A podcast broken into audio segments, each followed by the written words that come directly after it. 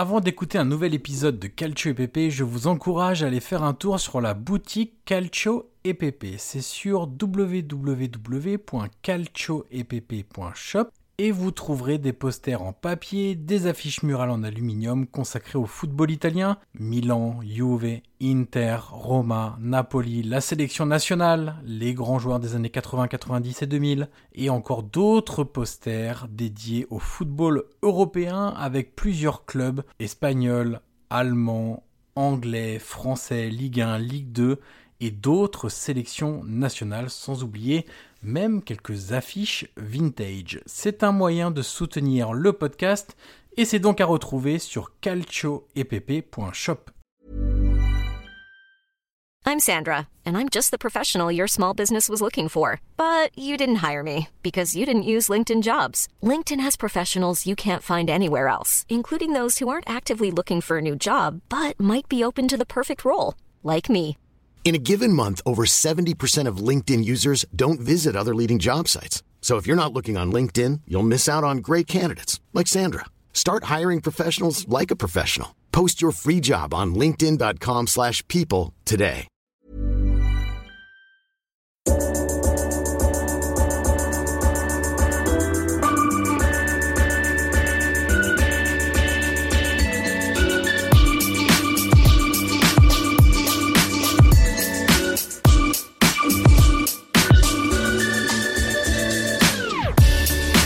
Ancora Totti, lo aspetta Materazzi, Totti si porta quasi in zona tiro, Totti si è liberato, pallonetto, Francesco!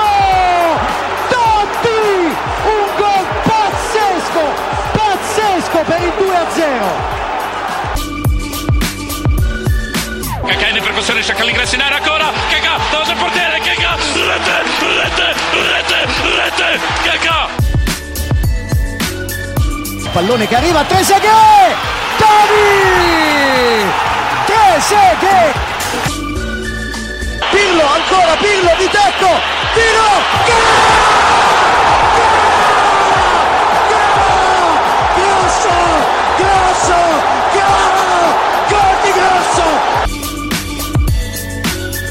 Prova a girarsi Icardi, destro secco, rete, rete, proprio lui, il capitano, fa esplodere San Siro. Avanti Cavani, avanti Matador, avanti Matador, sei tutti noi Matador, ci prova con il destro, si gonfia la rete, si gonfia la rete, si gonfia la rete, Matador!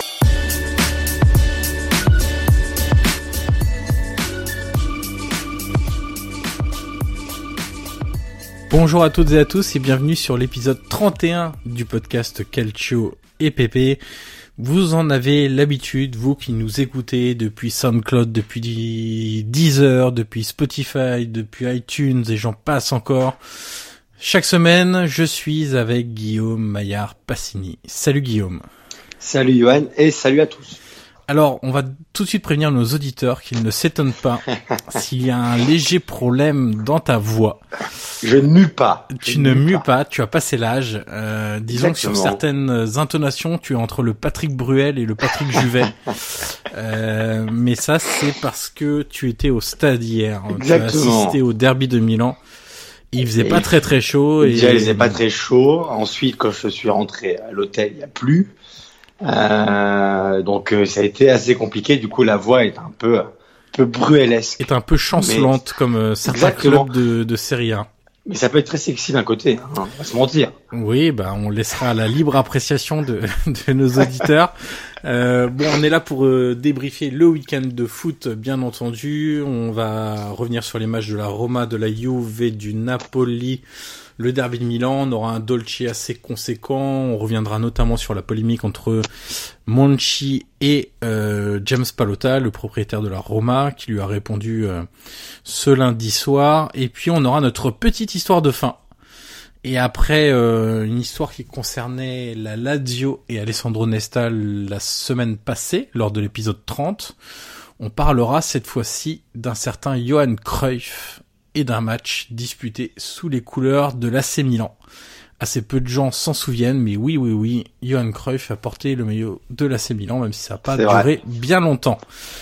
Alors Guillaume, je te propose de commencer par euh, le, le gros point d'interrogation du week-end entre guillemets, c'est le match de la Roma. Euh, Il y a évidemment beaucoup, beaucoup, beaucoup de choses à dire. Tu as pris des notes. Sur ce sens. match, j'ai pris beaucoup de notes, figure-toi. Euh, alors on pourra pas tout dire parce qu'il y a beaucoup de conséquences liées à ce match, il y a beaucoup de performances individuelles qu'il faudrait euh, euh, étayer ou, ou qui sur lesquelles on pourrait débattre, etc. Je vous propose de commencer déjà par euh, ce qui fait défaut à la Roma depuis le début de la saison. C'est l'état d'esprit, la personnalité, le caractère. On en a déjà parlé plusieurs fois. Et puis, donc pour étayer un peu tout ça, Brian Cristante a expliqué, a expliqué à la fin du match que euh, ils avaient commencé ce match avec le mauvais état d'esprit. La Spal jouait plus en équipe que nous. Et Ranieri a expliqué à la fin, on a joué contre une équipe et nous, nous ne sommes pas, nous ne nous sommes pas comportés comme une équipe. Ce qui est un consensus autour de l'état d'esprit qui est assez remarquable à la fin, mais le problème c'est que euh, les supporters de la Roma aimeraient voir un peu autre chose que des joueurs qui avouent leur échec à la fin du match et, et de voir un peu euh, des choses un peu différentes sur le terrain. Euh, encore une fois, l'Aspal qui était 16e je crois avant le cette rencontre, qui avait déjà gagné le match aller un peu à la surprise générale. Euh, à Rome, euh, bah, euh, la Roma a été mangée dans, dans les duels, manque de personnalité des joueurs, et là, bon, Chic, on en a un petit peu l'habitude en termes de personnalité, c'est un coup oui, un coup non. Dzeko, on fera un focus tout à l'heure parce que j'ai beaucoup, beaucoup, beaucoup de choses à dire. Oui, moi aussi. Ouais. Euh, Cristante Nzonzi, euh, qui sont totalement passés à côté et qui ont été les principales cibles visiblement selon certaines euh, selon certains médias italiens de de la colère de Ranieri après le cette défaite et puis Karsdorp notamment. Euh, alors pour euh, revenir sur le match, euh, quelques interrogations quand même dès le départ. L'association Chic Zeko, ça ne marchait pas avec Di Francesco. Euh, quelle surprise de voir que ça ne marche pas non plus euh, avec euh, avec Ranieri, n'est-ce pas? Euh, Même chose avec Cristante Nzonzi, seul au milieu de terrain dans cette configuration. Rappelons qu'il joue en 4-4-2 avec euh, avec Ranieri. Ça ne marchait pas quand ils étaient que tous les deux. Euh, et, le seul moment où ça a un peu marché, euh, c'était contre des adversaires un peu plus faibles. Alors certes, la Spal était euh, pas un adversaire non plus de, de grand renom, mais c'est quand il y avait un 10 qui était un peu combatif, un peu box-to-box, comme peuvent l'être Pellegrini et Zaniolo, qui abattent un gros gros gros travail physique, qui amènent un gros volume de courses, euh, qui sont euh, très très bons dans le dans la capacité à, à casser euh, des, enfin justement à casser des lignes, à empêcher les les milieux de terrain adverses de, de jouer confortablement. Euh, donc euh, voilà, donc ça n'a pas marché euh, quand ils sont tous les deux tout seuls et qu'ils doivent gérer tout le milieu de terrain. Ça c'est évidemment euh, pas une surprise non plus quand on voit le, le début de saison. Est-ce que tu veux commencer sur euh, sur euh, Chic Zeko du coup euh, peut-être euh, et puis après Jean Kiré du coup? Écoute, moi, je, alors j'ai vu le match euh, d'un œil et demi parce que j'étais dans un bar. euh, Je venais d'arriver en Italie, du coup, je l'ai quand même vu parce que je, je savais que c'était important. Écoute, euh, comme tu l'as dit, hein, pourquoi ça aurait changé avec avec Ranieri? On sait très bien que l'association marchait pas. Alors, si tu veux parler de Dzeko, on en parlera après. Mais moi, j'ai une question pour toi. C'est, je comprends pas la nervosité dans l'équipe. J'ai lu dans la Gazette aujourd'hui qu'apparemment dans les vestiaires, l'évidence avait chauffé aussi Ouais. entre certains joueurs. Euh, alors, on parlera de Dzeko après. hein. Mais comment t'expliques euh, que tous les joueurs de la Roma soient nerveux? Est-ce que c'est le classement?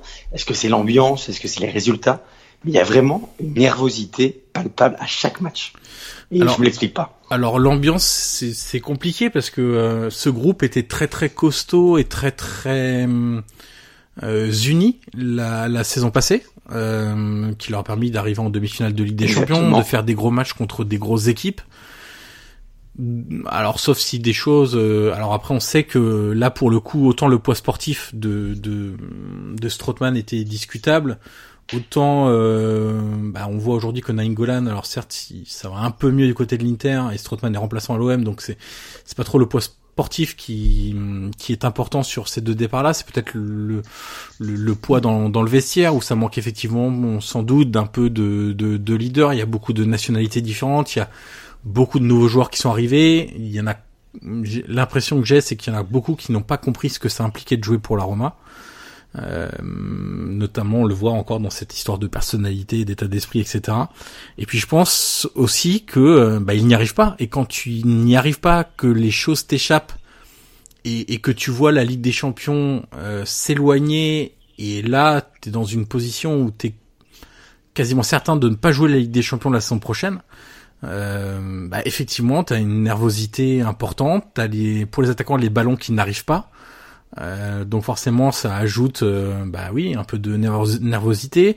Pour les défenseurs, t'as les attaquants qui font pas forcément les efforts défensifs pour euh, pour venir aider. Donc chacun a un peu euh, des reproches à faire à l'autre parce que cette équipe n'est pas une équipe tout simplement, comme l'affirment Ranieri et Cristante. Donc cette nervosité là vient de là, j'imagine en tout cas.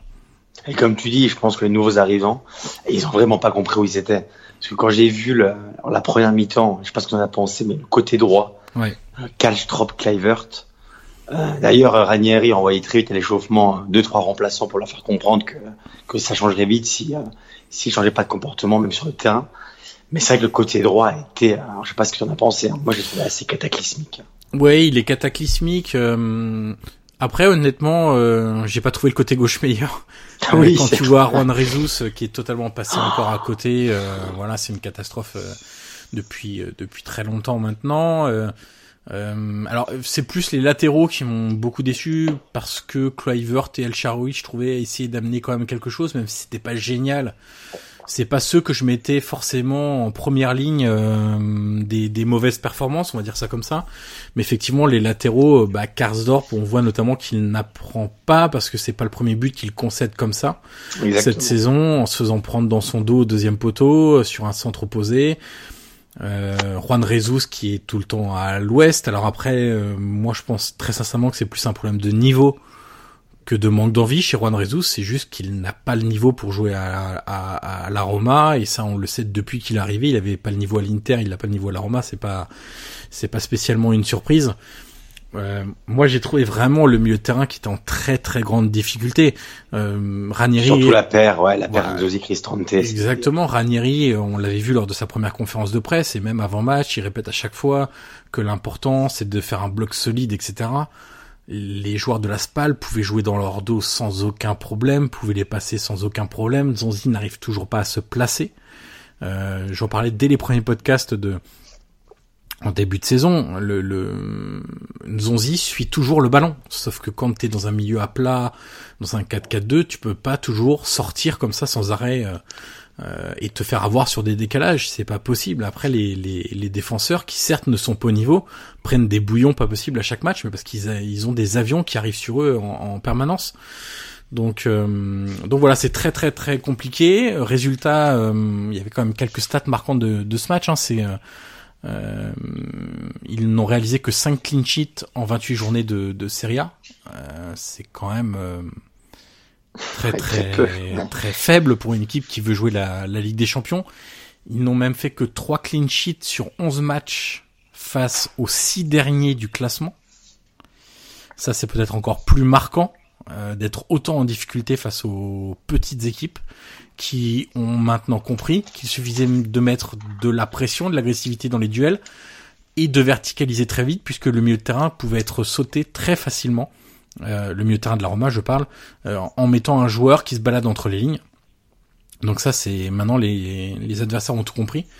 Euh, alors on va peut-être faire un focus sur euh, sur Dzeko maintenant. On va essayer de de pas faire 20 minutes non plus sur la Roma. juste sur les buts encaissés, c'est 39, c'est ça Ouais. 39 buts encaissés. Exactement. C'est un but, en- euh, un but et demi encaissé par match en moyenne. Je veux dire, c'est c'est une moyenne de euh, deuxième partie de classement tout simplement. Ouais, parce que moi, j'ai regardé les, les équipes du haut de classement, tu vois, elles sont toutes autour de 20, 24, avec donc l'Atalanta qui a 39 au haut du classement, Ouais. avec la Roma, et c'est vrai que c'est vraiment beaucoup, beaucoup trop.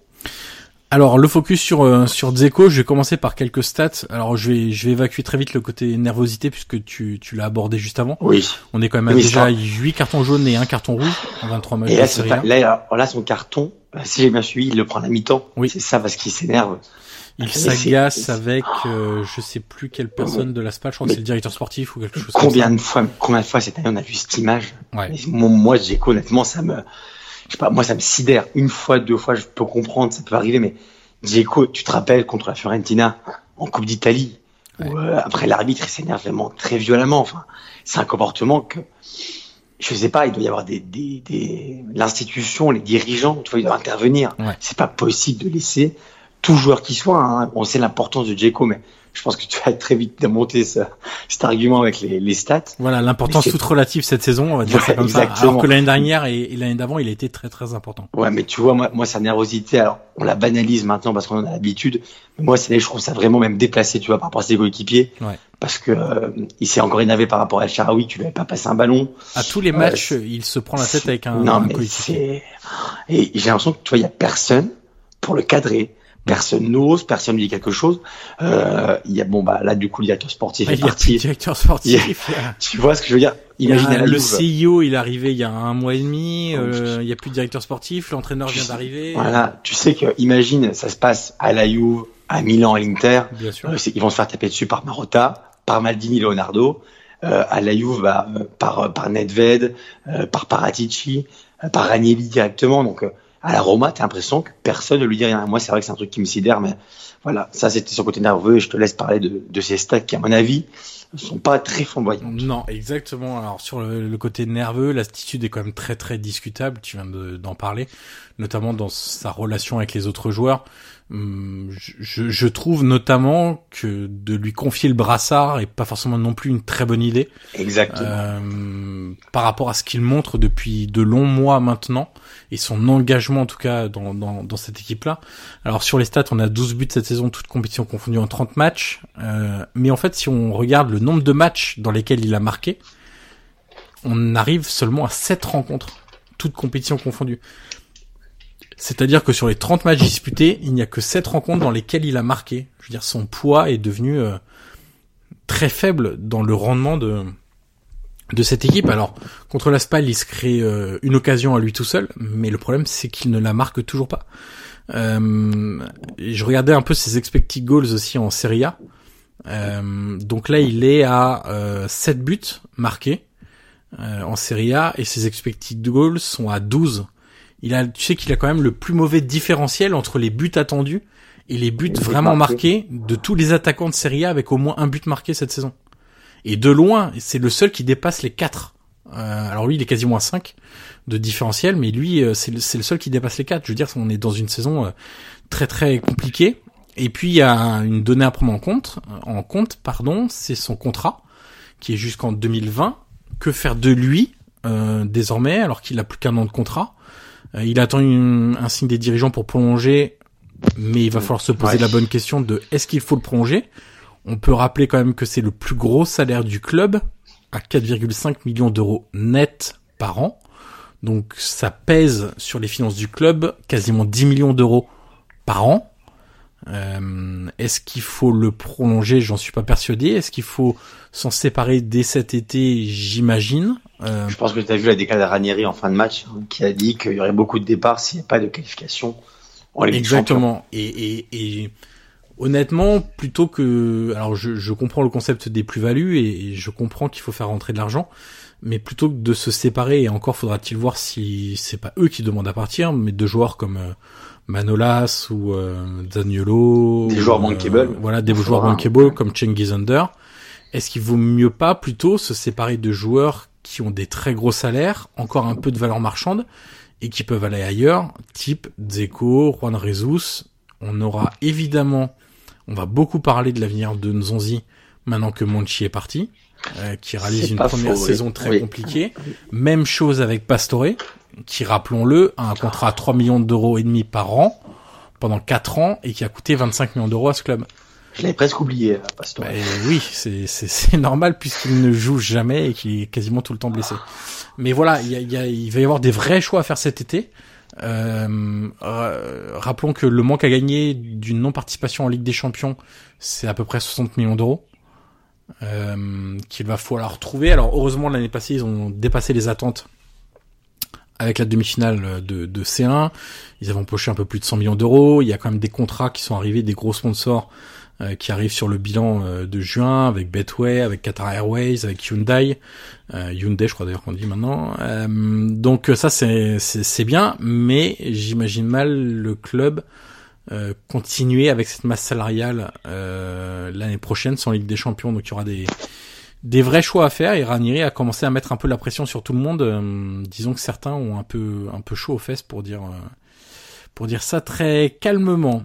on reviendra sur la Roma dans le Dolce hein, pour la polémique entre Monchi et, et Palota, mais comme ça, pas grand chose à voir avec le ce qui s'est passé ce week-end, on a préféré le, le détacher de, du match de la Roma. Est-ce que tu as autre chose à, oh bah, ajouter, euh, Guillaume? Je pense qu'on a été complet. Ouais, alors il y aura encore beaucoup de choses à dire, mais le problème c'est qu'on va pas passer non plus euh, une heure à parler de, de, de, la Roma. On va enquiller tout de suite avec euh, la Juve et la première très grosse surprise de, de la saison. Oui. Puisque la Juve a perdu son invincibilité en championnat, qui s'arrête donc à 27 journées. Euh, désormais, avec ce 28e match perdu sur la pelouse du Genoa, le bilan est de 24 victoires, 3 matchs nuls et, une défaite. Autrement dit, c'est quand même, euh, c'est pas parfait, mais c'est presque parfait, avec encore 15 points d'avance à 10 journées de la fin sur le Napoli. Alors, euh, on va commencer par le vainqueur, le Genoa, ce qui m'a impressionné. Alors, enfin, peut-être commencer par la Juve plutôt. Il faut quand même le contexte, c'est post-qualification face à l'Atlético je pense qu'il y avait quand même une une certaine décompression, mais qui n'excuse pas tout. On peut pas non plus se ranger derrière cette décompression.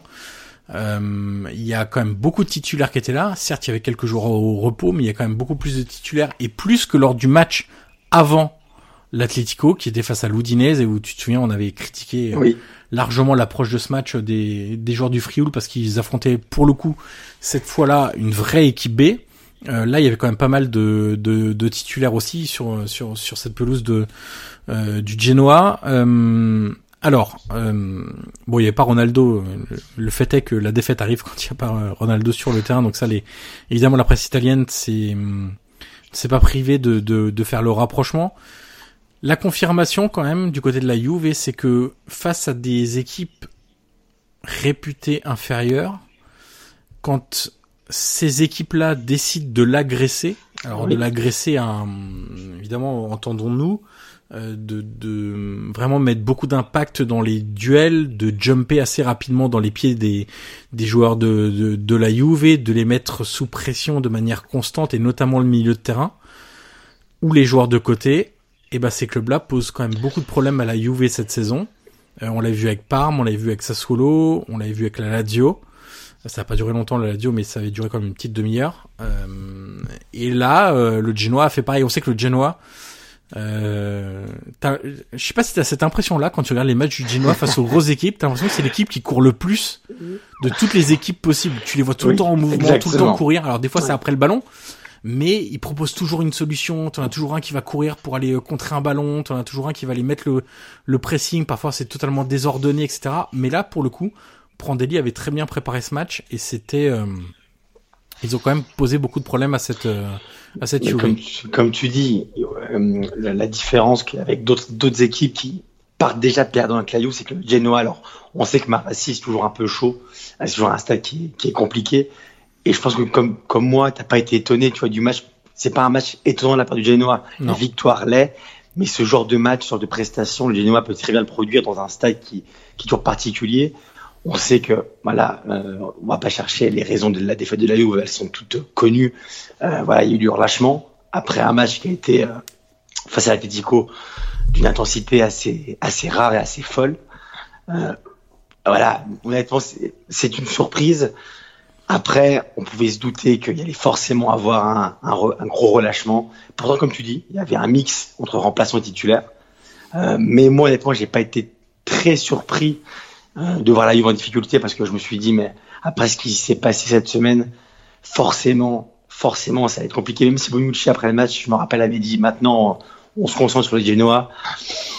Ouais, mais ça c'est voilà. toujours délicat. Hein. Exactement. Ce qui est plus décevant, je trouve, c'est pas forcément que les les cadres qui ont joué contre l'Atlético étaient en dessous. Ça, on peut le comprendre parce que eux, émotionnellement, ils ont été très très impliqués dans cette euh, rencontre, c'est que des joueurs qui ont, je vais pas dire tout approuvé, mais disons que il joue moins et donc euh, bah c'est bien de se montrer à son avantage. Eux ont plutôt euh, raté le coche. Je pense à Rougani, c'est pas la première fois cette saison qui, qui rate encore le coche. Ouais, mais quand tu vois comment il se fait manger par l'appel euh, sur le deuxième but de Pondef. Ouais. C'est compliqué, c'est compliqué. Donc, et tu te rappelles, euh, c'est pas la première fois. C'était bah, c'était le match contre Parme euh, où il avait été euh, oui oui, Oui, c'est bien le match oui, contre Parme où il a été particulièrement dépassé et fautif sur plusieurs buts d'ailleurs. Donc lui c'est vrai que euh, quand on fait appel à lui, enfin quand Allegri en l'occurrence fait appel à lui cette saison, il répond pas souvent présent et et ça devient problématique. Tu sais, on avait parlé de son temps de jeu qui est quand même très très faible. Euh, et c'est vrai que de ne pas jouer de manière régulière depuis maintenant, euh, ça doit faire bien trois ans, je pense, euh, bah commence à poser euh, questions, euh, montre aussi ses limites. Alors il y a Caceres aussi qui est, bah, lui passé totalement à côté, mais c'est un- peut-être un peu moins surprenant vu son âge, ses récentes blessures, etc., etc. Et puis Dybala, Dybala qui est, bah, c'est triste à dire, mais qui, qui ne montre pas qu'il peut être plus que euh, maintenant une saison. alternative du du trident offensif qui semble être euh, parti pour durer en Ligue des Champions, composé de Mandzukic, Ronaldo et Bernardeschi. Ouais, d'ailleurs, d'ailleurs, en parlant de Mandzukic, alors je sais pas ce que tu en penses. Alors moi, j'adore Mandzukic hein, dans dans le rôle que lui a donné Allegri. Voilà, il est quand même assez exemplaire. Mais tu vois, je me suis quand même posé la question depuis quand il marquait pas. Ouais. Et ça commence à remonter parce que ça fait maintenant plus de trois mois. hein. Ouais. Ça fait trois mois. Et alors Allegri, voilà, il, euh, il continue à le défendre et, et voilà, il le fait toujours jouer. Mais qu'il fait trois mois qu'il marque pas. Moi, je le trouve assez fatigué aussi. Je trouve. Bah, figure-toi que dans mes notes d'après-match, j'ai marqué Mandzukic et Moussé. Euh, Exact, Donc tu vois, on s'est Voilà. pas concerté avant, mais Non. t'as tout à fait raison. Il a marqué, donc euh, je regarde un peu ses stats, il a marqué 9 buts, 9 buts, pardon, toutes compétitions confondues euh, cette saison. Son dernier, c'est contre la Roma. C'est le 20 c'était le, le 22, 22 décembre, dernier. Ouais. Et tu vois, bah, ça commence, euh, ça commence à remonter. euh, je m'attendais pas forcément à le voir titulaire dimanche. Tu vois, j'aurais même pensé, tu vois, que, que Allegri aurait fait jouer Moiskin. J'aurais bien aimé le revoir après, après Ouais. son match face à l'Udinese. Ça n'a pas été le cas. Mais c'est vrai que Mandzukic, euh, alors je pense que un peu de repos lui ferait pas de mal. Mais euh, c'est vrai qu'Allegri compte toujours sur lui, il le fait toujours jouer, mais voilà, je pense qu'un peu de repos, ça n'aurait pas fait de mal. Mais je pense qu'Allegri le, le considère tellement dans son, dans son- Oui. même dans son schéma tactique et dans, dans ce qui, voilà, c'est un peu, tu vois, c'est un peu le joueur qu'adore Allegri. Il sacrifie, voilà, il a du caractère, euh, il sait prendre des fautes quand il faut, euh, tout le monde l'adore, mais c'est vrai que il faudra aussi penser à, le, à faire gérer ses efforts parce que ça fait quand même depuis trois mois qu'il qu'il marque pas, qu'il cale physiquement, donc. euh, donc voilà, je, je pensais qu'il allait être posé, et c'est pas le cas. On verra bien, on verra bien la suite. Mais voilà, je m'interrogeais toi aussi sur le cas Mandzukic, visiblement toi aussi parce que tu as pris une note dessus. Ouais, bah dans, dans l'équilibre dans l'équilibre pardon de, de cette équipe, euh, j'avais écrit un papier sur Eurosport euh, il y a quelques semaines maintenant.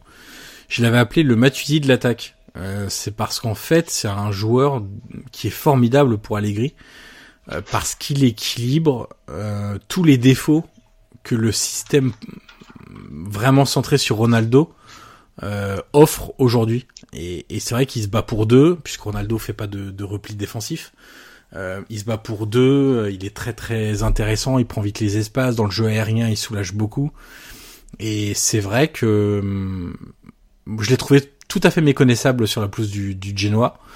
Et comme tu dis, oui, un, ou deux matchs de repos lui ferait du bien, surtout qu'Allegri va en avoir bien besoin lors des échéances prochaines en, Ligue des Champions. Donc il s'agit pas non plus de, le cramer totalement, mais en même temps, il faut aussi euh, euh, dire qu'Allegri manque aussi de solutions offensives. Diego Costa est toujours blessé.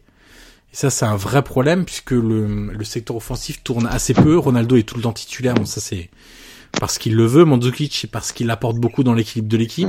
Après, ça se joue surtout entre Dybala et Bernardeschi. Mais c'est vrai que Moiskin, pour l'instant, apporte pas assez de de garantie Oui. et, et il manque un Diego Costa pour faire tourner un peu tout le monde. Donc, euh, à voir quand, euh, quand, quand le, le, le Brésilien sera de retour. Mais effectivement, euh, Mandzukic a été tout à fait méconnaissable sur, euh, sur ce match. Euh, petite chose, zéro tir cadré quand même la Juve, ça a pas dû arriver souvent. Euh, 0,31 d'expected goals, pire ratio de la saison. Euh, il s'est passé strictement rien, hormis le but refusé. Euh, il s'est vraiment rien passé. Et puis du côté du Genoa, j'ai bien aimé Kwame. Alors il est, euh, c'était le, le pendant idéal de, de Piontek depuis que Piontek n'est plus là, il est en difficulté aussi mais il a fait beaucoup de mal avec sa vitesse en première période. On sait que le Genoa, une fois qu'il récupérait le ballon, le bloc est assez bas, la ligne très serrée pour n'offrir aucun espace à, à cette équipe de la Juve. Et, une fois qu'il récupérait le ballon, c'était, euh, bah, on touche tout de suite Kwame, euh, Lazovic, euh, les joueurs de côté pour essayer d'aller très très vite en deux trois passes vers la surface adverse. Et là-dessus, il a été très très important. Il vraiment Rougani, Caceres et, et, Bonucci ont eu beaucoup de mal à gérer ses déplacements, à gérer ses appels, ses prises de balles, parce qu'en plus il est un peu physique. Euh, donc voilà, je, je tenais à, à, souligner le, le match de Kwame parce qu'il a été vraiment en difficulté ces dernières semaines. Et là, je le retrouve euh, un peu. Ouais, tu peux aussi souligner le but de Pandev quand même. Bien sûr. qui, malgré son âge, voilà, a marqué, je crois que c'est son sixième but hein, de sa carrière contre la Juve. Donc c'est voilà, une, une de ses, de ses victimes favorites. Et euh, bah écoute, moi je voilà sur la pression du Genoa, je pense qu'on a on a tout dit. Le seul euh, petit hic hein, du de, de, cette victoire, enfin plus dans le contexte, c'est tu vois, j'ai regardé un peu le, les réactions d'après match aujourd'hui dans les journaux, et je lisais Pandev, tu vois, qui disait bah on s'exalte toujours contre les grosses équipes. Ouais. Donc ce qui est assez fréquent aussi, c'est chez les équipes on va dire moyennes. Le problème c'est que tu peux pas jouer des matchs à la carte. Euh, alors certes, c'est un grand match hier, c'est une grande victoire, ils ont fait tomber la Juve évidemment, mais alors c'est compliqué de se, se, remotiver euh, pour les, les, matchs voilà plus on va dire moins moins glorieux, mais ça passe aussi par là un maintien et, et une belle saison. Euh, tu peux pas jouer tes matchs à la carte, on sait que c'est fréquent, mais voilà, j'ai lu ça aujourd'hui c'est Pandev qui l'avait dit. Ouais. Et tu vois, je, bah, on le sait que le Genoa, comme, comme on l'a dit, c'est s'extasier dans le genre de match, c'est se transcender.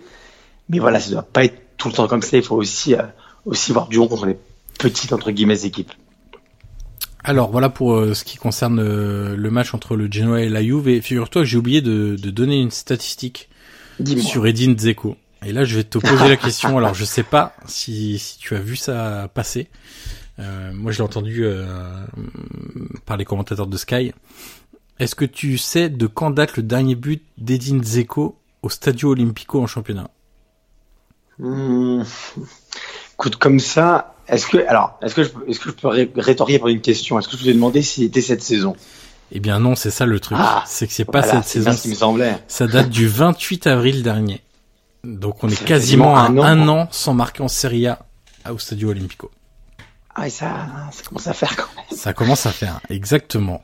Euh, on va passer au match du Napoli. Euh, Napoli-Udinese. Alors, euh, match euh, contexte un peu particulier parce qu'il y a une grosse phase de flottement euh, entre euh, la fin de la première mi-temps ouais. et ça a beaucoup joué hein, ça a beaucoup joué sur le et, et la seconde mi-temps c'est clair euh, la blessure de David Ospina alors pour rappeler les choses rapidement il se il y a un contact un choc avec Poussetto je crois de mémoire qui est lancé et c'est son genou je crois qui tape la tête de de David Ospina. Euh, donc il est à terre pendant un long moment, les médecins le relèvent, lui mettent un énorme bandage sur la tête, euh, etc.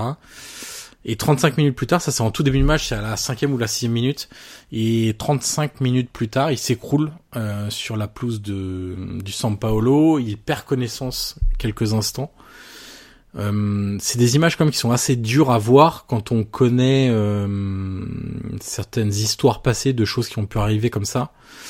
Et, et ça pose une vraie question puisque on a eu l'exemple en Ligue des Champions cette semaine avec Anthony Lopez, euh, oui. qui avait eu la même, enfin la même chose, perte de connaissance suite à un choc, qui était resté avant de devoir sortir quelques minutes plus tard. Euh, ça pose quand même la question de euh, qu'est-ce qu'on fait avec les joueurs qui sont victimes d'un très gros choc. Alors ça peut être à la tête, mais ça peut être aussi au thorax. Euh, on sait que le rugby a inventé, a mis en place le, le protocole commotion. Euh, je pense très sincèrement qu'il serait bon que le football se penche sur euh, quelque chose de, similaire qui permette de juger de la capacité d'un joueur à euh, pouvoir reprendre le match ou non. Euh, alors certes, les joueurs vont quasiment toujours dire oui, oui, je peux, mais il faut aussi parfois aller contre la volonté du joueur pour sa santé. Euh, et là, c'est, je pense très sincèrement que ça devrait être quelqu'un de neutre euh, et donc pas le médecin du club, pas quelqu'un du club qui devrait prendre cette décision.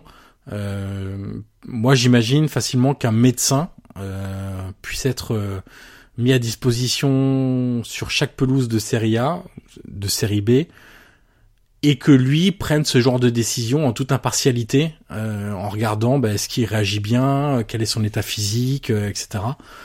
Et voir s'il est en capacité de de continuer le match, parce que on a déjà connu des drames euh, comme ça, et il faudrait faire très attention à ce que ça ne se reproduise pas à l'avenir. Et, et, je trouve que ce qui s'est passé cette semaine donne une ouverture sur ce débat qu'il serait bon d'avoir aujourd'hui dans, dans la sphère footballistique.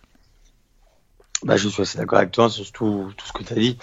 Euh, quand tu as deux cas assez éclatants euh, sur, sur une semaine, ça pose quand même, ça pose quand même question. Surtout que hier, Ospina, euh, il a joué combien de temps avec 35 avec minutes.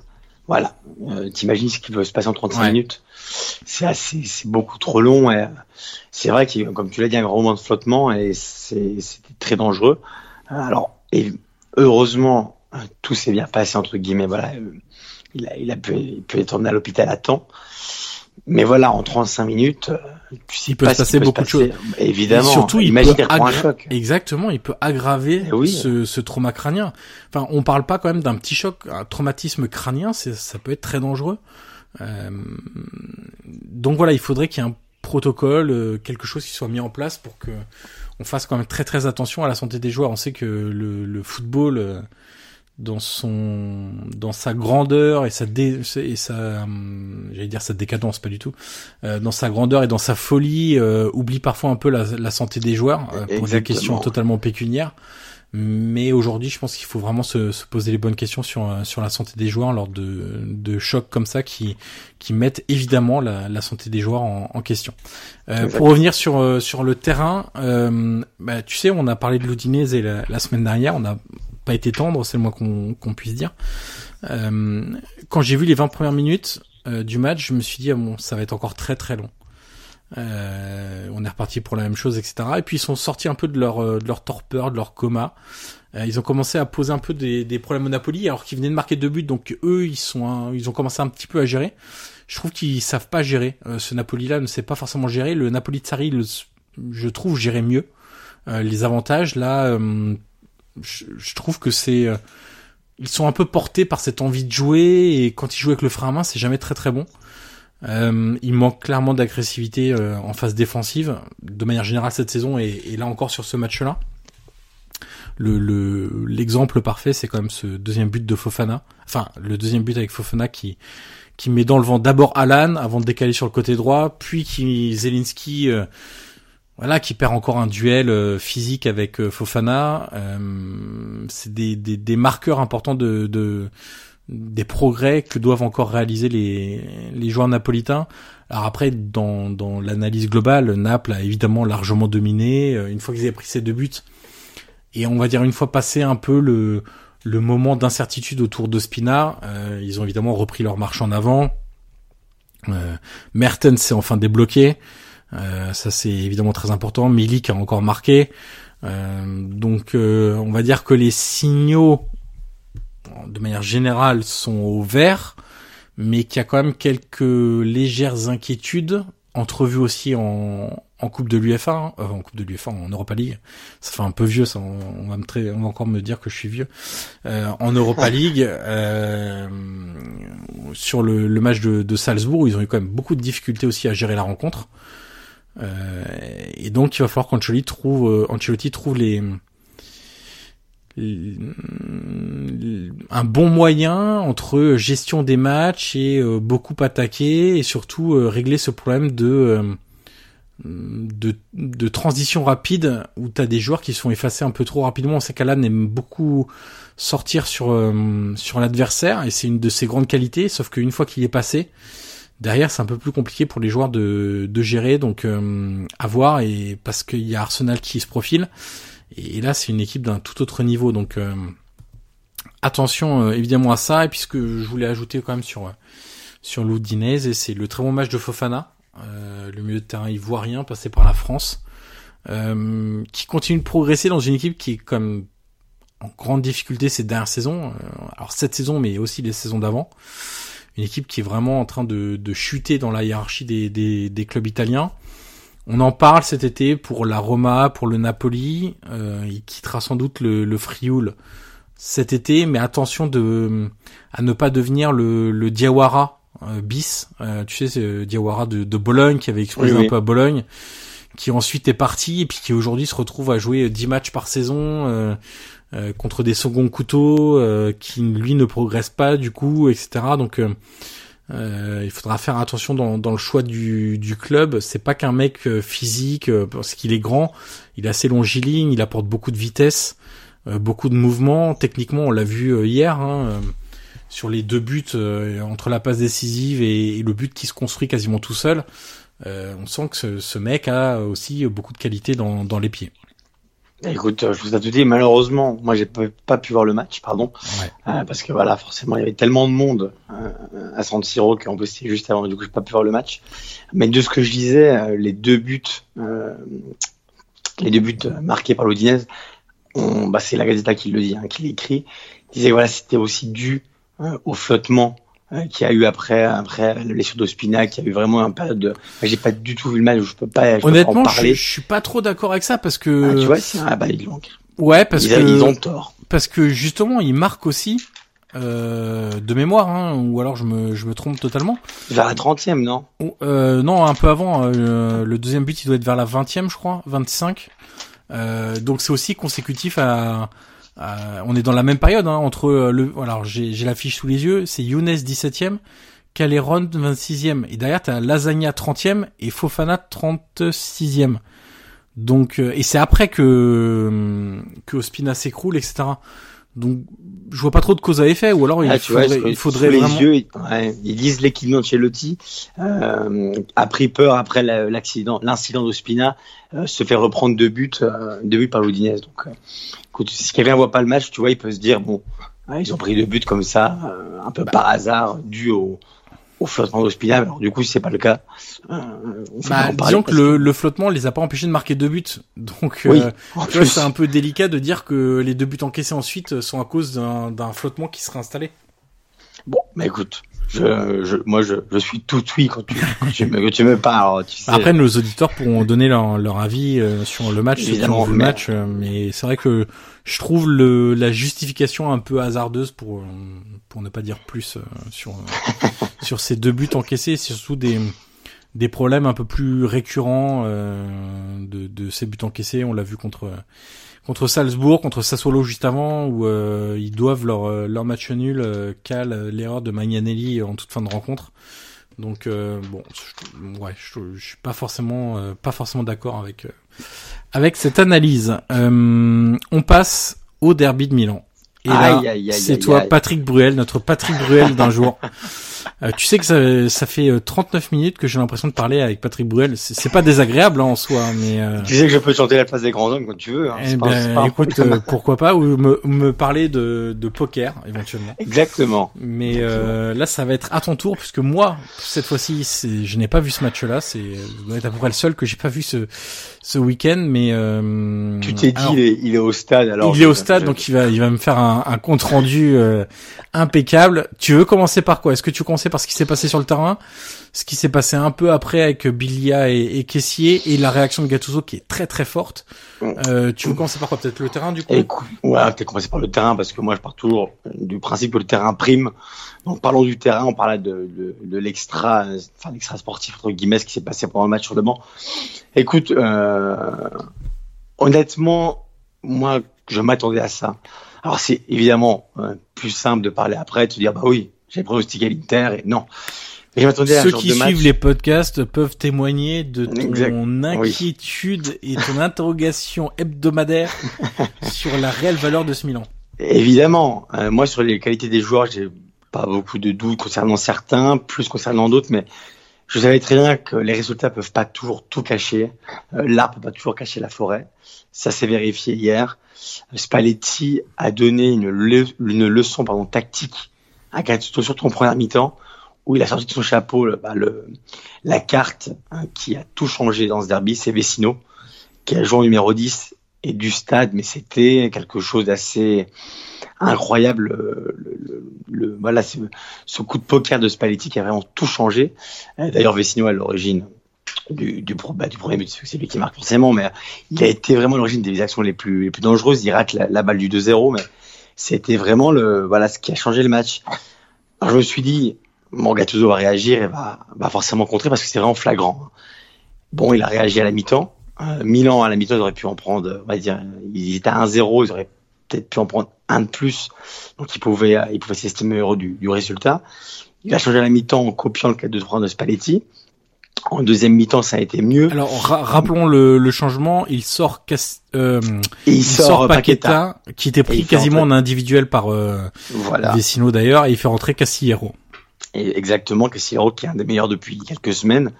Moi, je comprenais pas trop qu'il soit pas titulaire, mais euh, mais voilà, il l'a fait entrer à la mi-temps. Ça a été l'un des meilleurs en deuxième mi-temps, du moins le plus détonnant. Et, euh, et voilà, ça a changé un peu le match, mais Milan était beaucoup trop dans la réaction, pas dans l'action.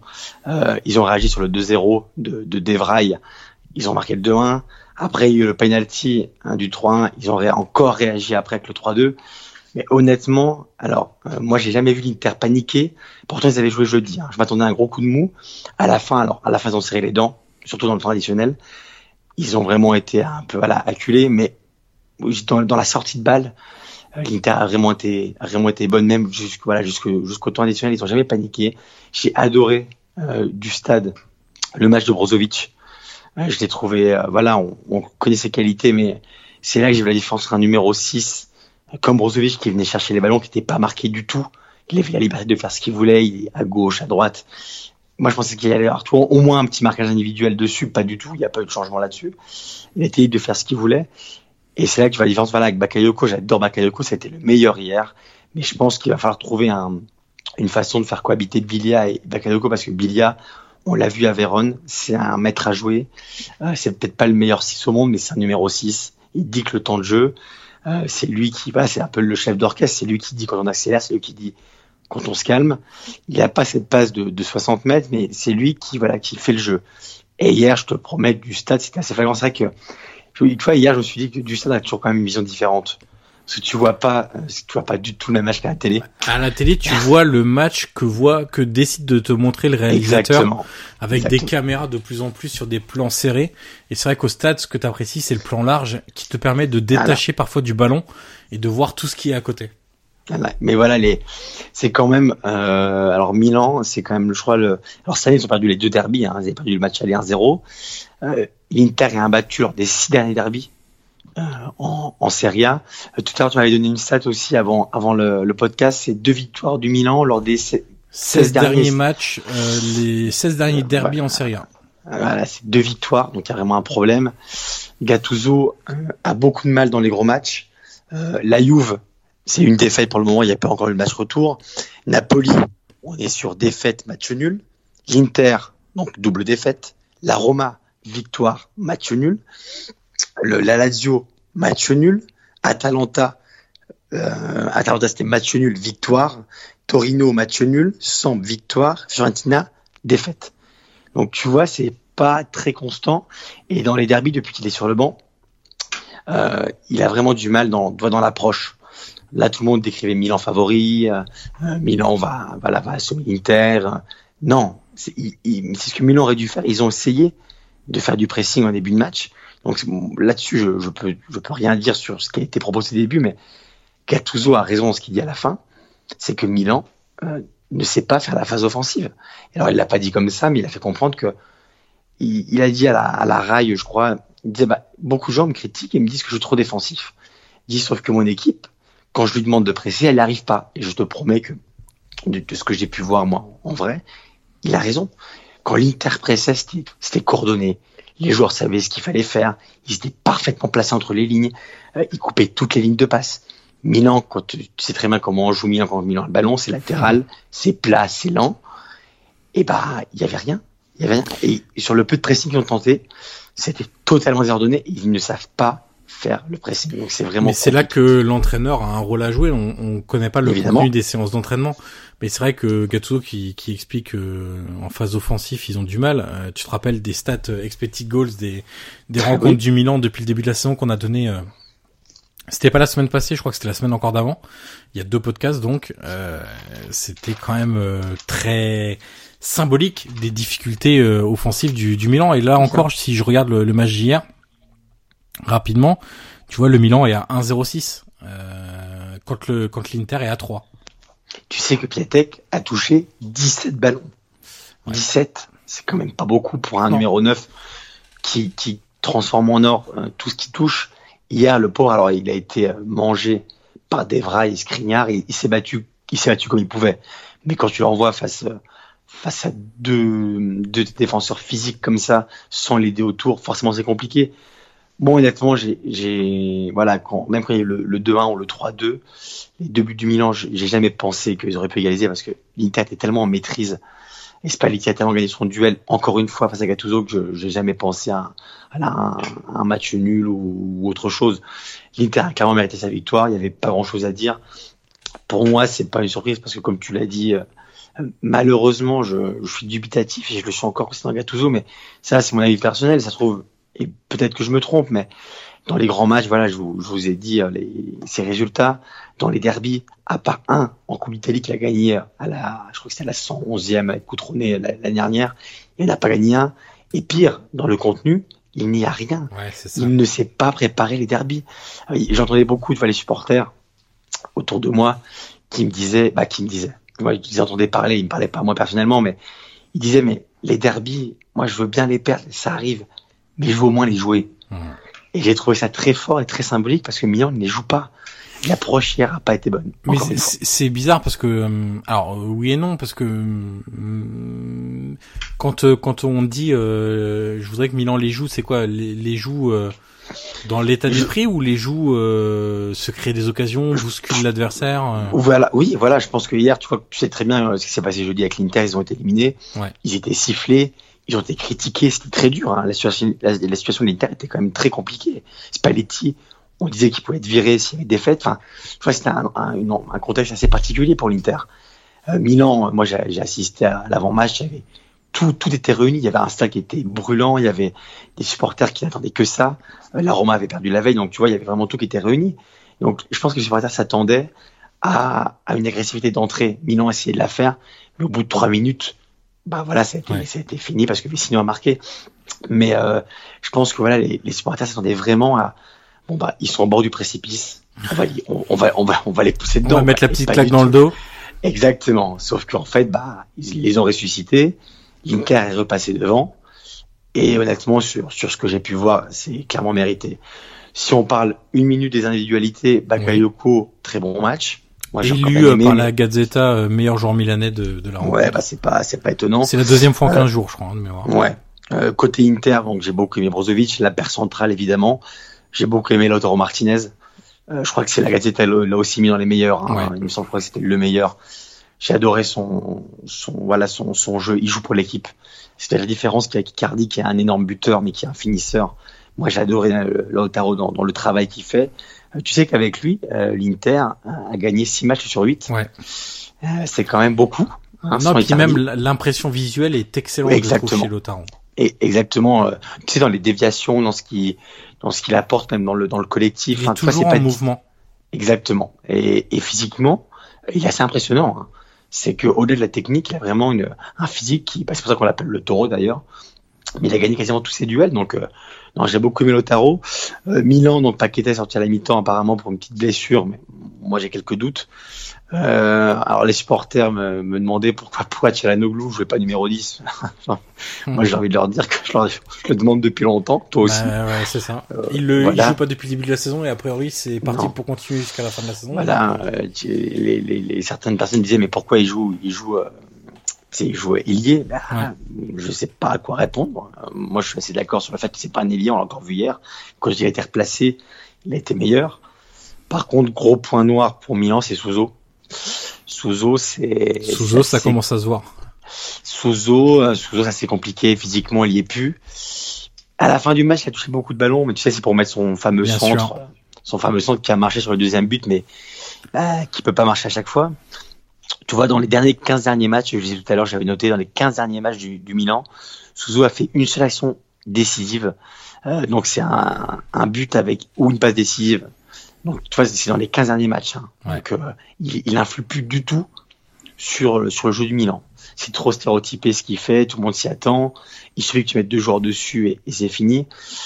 Voilà, Souzo, il met un gros dans le, dans le creux de la vague, sauf que la vague, elle dure depuis longtemps, donc euh, c'est assez compliqué. Et quand un joueur comme Casillero qui, tu vois, on dit, souvent que les quand ils jouent, ils doivent se mettre en valeur. Quand ils se mettent en valeur comme lui, comme Casillero, eh ben, il faut aussi les confirmer. Parce qu'il mérite, parce qu'il se bat, et parce qu'hier, il a encore donné une autre impulsion au match. Donc, euh, si Souzo doit aller faire un tour sur le banc, eh ben, il devra aller faire un tour sur le banc. Mais, hier, euh, tu vois, j'ai jamais eu l'ombre d'un doute sur le 11 du Milan. Parce que je savais très bien qu'Atso compte sur ses hommes. Et quand tu alignes Souzo, tu sais, tu as toujours l'impression qu'il peut te faire quelque chose. Une passe, une frappe, un centre. Sauf qu'en ce moment, il le fait pas. Donc, il faut aussi avoir le courage de l'enlever. Gattuso l'a pas parce qu'il a ses hommes et il a envie de croire toujours en ses hommes. Ça peut marcher, mais des fois, bah, ça marche pas.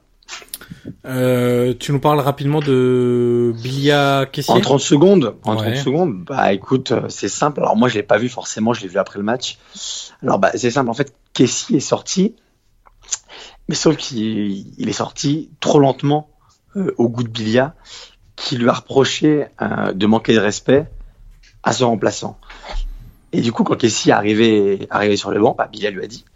Et ça a été euh, très chaud. Mhm. Ils ont fallu se, se taper dessus. hein. Ils ont été, ils ont été divisés. Gattuso n'a pas vu. Euh, mais voilà, ils ont été divisés. Alors à la fin du match, ils sont allés s'expliquer sur Sky. C'était d'ailleurs très très marrant parce Oui. que t'as Kessier qui dit bon c'est de ma faute, Bilia derrière non non c'est de ma faute, c'était un peu rigolo. Voilà. Et alors, euh, ce qui est sûr, c'est que c'est Maldini, apparemment, qui les a envoyés. Hein. Pour, tu vois, l'importance Ouais. des fois des dirigeants. Il leur a dit bon, maintenant, vous allez vous expliquer devant les caméras. Donc il les avait, il les a, il, il les a bougés. Ils ont pris leur responsabilité, ils l'ont fait. On sait que Bilia, voilà, c'est aussi un leader, donc euh, voilà, il n'a pas de problème avec ça. Mais c'est vrai que c'est assez étonnant parce qu'on sait que le groupe vit assez bien. Et bon, bah, hier, on sait voilà, vu la tension, vu le score, ça pourrait être aussi compliqué, ça peut se comprendre. Mais Gattuso, comme tu l'as dit, il y a eu des paroles très fortes après le match. Ah mais j'ai voilà. trouvé ça absolument remarquable. Bah écoute, si tu veux, tu, veux- tu peux dire ce qu'il a dit. Hein. Euh, alors, gros- je suis pas sûr de l'avoir sous les yeux. Écoute, en gros, il a dit que euh, même la défaite, alors il était très, très déçu par la défaite, Ouais. mais il était encore plus déçu par cette scène-là. Euh, il a dit que voilà, lui, il aurait vu ça, il serait intervenu. Enfin, il a dit c'est vraiment une défaite personnelle. Et il a dit c'est alors il a dit pas la défaite en général, il disait c'est une défaite sur le terrain, mais il a dit c'est aussi une défaite caractérielle parce que j'ai pas aimé du tout cette attitude. Ouais. Et il dit pour moi c'est une défaite personnelle. Donc il a pris ça très à cœur, ça l'a beaucoup affecté. Et il a dit on va en parler cette semaine. Ouais, et notamment en citant plus Kessier que Bilia. Hein. Oui, Euh, exactement. Et c'est vrai que ça l'a beaucoup euh, marqué. euh, on peut facilement penser que Kessier va avoir une discussion assez Oui, musclée, je pense. Euh, après, quand Ah ça oui. va, ça, peut-être que ça sera redescendu un peu du côté de, de Gattuso, qui était quand même vraiment énervé. Hein, euh, après, ah oui, non mais ça l'a même. à la fois énervé et surtout très déçu, ouais, marqué comme tu dis. Donc, euh, Exactement, très affecté. Parce que moi, je l'ai pas vu, tu vois, mais j'ai regardé aujourd'hui la conférence de presse. Et c'est vrai que je l'ai senti, tu vois, il a pris ça très à cœur, ça l'a beaucoup marqué. Et je pense que, comme tu dis, il va y avoir une, euh, voilà, une, euh, voilà, une grosse, euh, comment dire, une grosse Soufflante. discussion, voilà, une grosse soufflante dans les vestiaires. Mais, mais voilà, ça fait partie du, du match. Euh, ce qui- ça a été un match assez, assez, assez chaud. Euh, L'Inter gagne quasiment tous les derbies. Ils ont pris l'habitude maintenant. Milan n'en gagne plus un. Euh, hier, voilà, c'est sur le plan du terrain. été- rendez-vous la saison prochaine, du coup, maintenant. Exact, exactement. Mais ça a été honnêtement sur le terrain, ça a été mérité. Euh, Il y avait pas grand chose à dire. L'Inter a dominé tactiquement, techniquement, physiquement. C'est pas les tiers de Gattuso. C'est pas une première fois. C'est pas très étonnant. Euh, donc on verra le, la fin de la saison ce que révélera le classement. Mais bah, l'Inter repasse devant. Donc, euh, donc attention. Bon, on va passer au, à notre pêle-mêle footballistique. Il y a pas mal de, de, de choses à dire. Alors le premier, euh, ma première observation, c'est sur la Lazio. Euh, J'ai eu le malheur d'arriver à, à la À la mi-temps de ce match. Donc il y avait déjà 4-0 pour la Lazio, euh, avec une première mi-temps qui, paraît-il, était formidable. Euh, J'ai pas eu l'occasion de la regarder. Je vais essayer de le regarder, de la re-regarder pendant la, la, la trêve internationale. Euh, donc je peux malheureusement pas dire grand chose puisque ensuite euh, le match était terminé déjà. Il s'est pas passé grand chose, alors que visiblement la Lazio et notamment Luis Alberto sont un peu de, de, retour dans le jeu. Donc je vais pas en dire plus parce que j'aime bien avoir des billes avant de parler des, des choses. Donc pour la Lazio, on va essayer de faire un point un peu plus complet dans les semaines à venir, Guillaume. Euh, oui. essayer de, de, de, regarder un peu plus euh, plus les matchs de, de la Lazio et, et voir ce qu'on peut en, en dire. Euh, point rapide sur la Fiorentina, toujours aussi irrégulière. Là, l'info quand même, c'est que Pioli devrait s'en aller à, la fin de la saison. L'entraîneur, donc, euh, moi, ce que je lui reproche à Pioli, on, on en a déjà parlé, c'est que les joueurs progressent pas individuellement et pas collectivement. Euh, d'une saison sur l'autre, c'est vraiment trop insuffisant. Euh, donc je pense qu'il est temps de. Pourtant, il y a du matériel. Je pense qu'il y a quand même, il, y a quand même matière à faire. Bien sûr, il y, a, il, y a, il y, a, autre chose à faire qu'être dixième du championnat, ça c'est clair. Exact, exactement. Écoute, moi, si tu veux, j'ai aussi un, un, petit truc à, à souligner. C'est euh, samedi soir, je regardais le Torino qui a perdu contre Bologne 3-2. Ouais. Et j'ai bien aimé à la fin la des, des tifosi. Euh, tu vois, qui a encouragé le Torino, qui fait quand même une belle saison. Ils sont en, en pleine course pour l'Europe. Et voilà, de, de, de, ce que j'ai entendu euh, après le match, bah voilà, il n'y a pas eu de, il y a pas beaucoup de sifflets. Ils ont même été encouragés par la, la Maratona, qui est la, la, la courbe du Torino. Et voilà, j'ai bien aimé parce que tu sais, en Italie commençait, oui, les défaites généralement, voilà, c'est toujours assez compliqué, le contexte est, difficile. Bah là, voilà, c'est une défaite assez surprenante face à Bologne. Ils pouvaient être déçus, mais voilà, ils se sont dit bon bah, on fait une belle saison, c'est pas fini. Donc les encourager. Et pour une fois, je me suis dit bah voilà, il y a un beau geste, euh, un beau geste des tifosi. Donc je me suis dit bon, bien de, de le noter. Voilà, voilà donc c'était mon petit mon petit coup de coup de chapeau tifosi du, du tour. Alors et du, du côté de Bologne, hein, le l'arrivée de, de Mihailovic a quand même bien réveillé euh, cette équipe. On le disait, hein, ils, on, parlait de matériel pour euh, pour la Fiorentina. Du côté de Bologne, il y a quand même une équipe qui est censée se maintenir assez facilement. Il y a quand même pas mal de bons joueurs. Euh, de bons joueurs de Serie A. On va pas parler de d'hyperstar, hein, mais il y a quand même des bons joueurs dans cette équipe. Euh, ça rend, je trouve, le passage de, de Pippo Inzaghi sur le banc oh, encore plus euh, encore plus dramatique quand on voit ce qu'a apporté Mihailovic en peu de temps. S'il faut quand même se rappeler qu'ils perdent d'une courte tête contre la Roma, euh, ils perdent d'un but contre la, Juve. la, Juve. Ensuite, là, ils viennent de battre Cagliari et de gagner au Torino. Euh, ils sont en train de prendre des points. On va parler de la première victoire sur la pousse de l'Inter aussi. Euh, donc voilà, ils prennent, euh, bah oui. ils prennent des points. Euh, au final, ça fait donc 2, 4, 6, 7 matchs disputés sous Mihailovic. C'est quand même trois victoires, un nul, trois défaites, en ayant affronté la Roma, la Juve, le Torino et l'Inter. Donc c'est quand même. J'allais t'en parler. quid, quid de Inzaghi entraîneur c'est vrai, c'est ça commence. Ça, je, ça commence à se voir. Comment, comment oui, moi, moi, je l'ai vu hier à son zéro parce qu'il était euh, avec les Milan Gloire, tu sais, pour, ouais. à la mi-temps, présenter le maillot contre du match contre Liverpool. Et c'est vrai que je suis sur Instagram, tu vois, et je vois qu'aujourd'hui, maintenant, bah, tu vois, il y a des loisirs, des activités. Il faut autre chose que l'entraîneur. Écoute, euh, je pense que c'est bien pour le moment qu'il fasse une petite pause. et peut-être qu'il retrouvera peut-être un club un peu moins bien de série B le problème, c'est que tu sais commencer en série B. Hein. Quand on dit qu'on commence un projet, généralement au bout de trois mois, le projet il est en l'air, tu changes d'entraîneur. La série B, c'est vraiment la jungle pour les entraîneurs. Et... En tout cas, le, le Inzaghi entraîneur, voilà, j'ai quand même quelques doutes. C'est quand tu te rappelles ce qu'avait dit Rami d'ailleurs, ouais.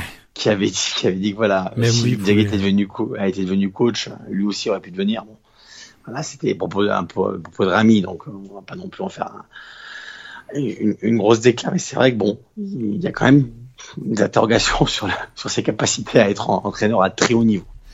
Euh, petite chose aussi sur le match du week-end, Sassuolo Sampdoria, euh, 5-3 pour la Samp sur la, la pelouse de, de Reggio Emilia. Euh, je me suis mis à, à l'espace d'un instant à la place de Roberto de, de Zerbi. Bon, c'était très agréable. Euh, mais euh, je me suis dit quand même quand tu prépares les matchs, quand tu mets quelque chose d'ambitieux dans le jeu en place, etc., et que t'es sans arrêt, euh, euh, tu te fais sans arrêt avoir entre guillemets par des erreurs individuelles grossières, ça doit quand même quand même être très très très frustrant. Euh, là, j'ai collé dernière en date parce que je les, je les note pas toutes, mais Magnanelli contre Naples, ça coûte deux points puisqu'il menait un zéro euh, dans les dernières minutes. Là, sur ce match, mais c'est euh, c'est pas loin d'être scandaleux en fait dans, dans ce qu'ils ont proposé, dans ce qu'ils ont montré. entre Concili et son jeu au pied, bon, qui est toujours compliqué, qui coûte un but, Sensi dès le début du match qui qui est un peu trop joueur et qui perd une balle contre attaque but, Demiral qui dégage pas un ballon, enfin il y a quand même des choses très très frustrantes. Ouais, très frustrantes. Je, je me suis dit ça, ça ruine quand même pas mal le travail de collectif et, et, et de Zabi doit être effectivement très très frustré parce qu'en plus je me dis que c'est difficile à corriger quand c'est des vraiment des erreurs individuelles comme ça. Euh, à part dire euh, bah maintenant tu balances le ballon n'importe où, mais sauf que c'est pas le jeu de Zerbi. C'est vrai que c'est compliqué. Il faut peut-être un peu plus de souplesse dans ce que demande de Zerbi et que parfois dans les moments chauds, bah, il faut dégager n'importe comment. Mais effectivement, euh, ça commence à, à, être compliqué du côté de Sassuolo et puis en face. Euh, J'étais très étonné au départ la, la, composition avec le trident lourd entre guillemets de Frel, Quagliarella et Gabbiadini. Euh, associer les trois, c'était quand même un peu culotté parce que notamment de mettre De en numéro 10. Euh, en l'occurrence, ça a été intéressant. Ils ont beaucoup combiné. Euh, ils ont été bien aidés aussi, alors, enfin, heureusement pour eux et malheureusement pour solo par les erreurs individuelles et par un marquage euh, ô combien laxiste, on va dire ça comme ça. J'ai appelé ça la air défense pendant tout le match. Euh, mais mais voilà, cette Samp continue à régaler aussi. On sait que avec l'Atalanta et Sassuolo, c'est les équipes qui jouent mieux cette saison en Serie A. Euh, et, et c'est c'est à suivre parce que euh, on parle de plus en plus de Gianpaolo aussi sur le banc de la Roma cet été.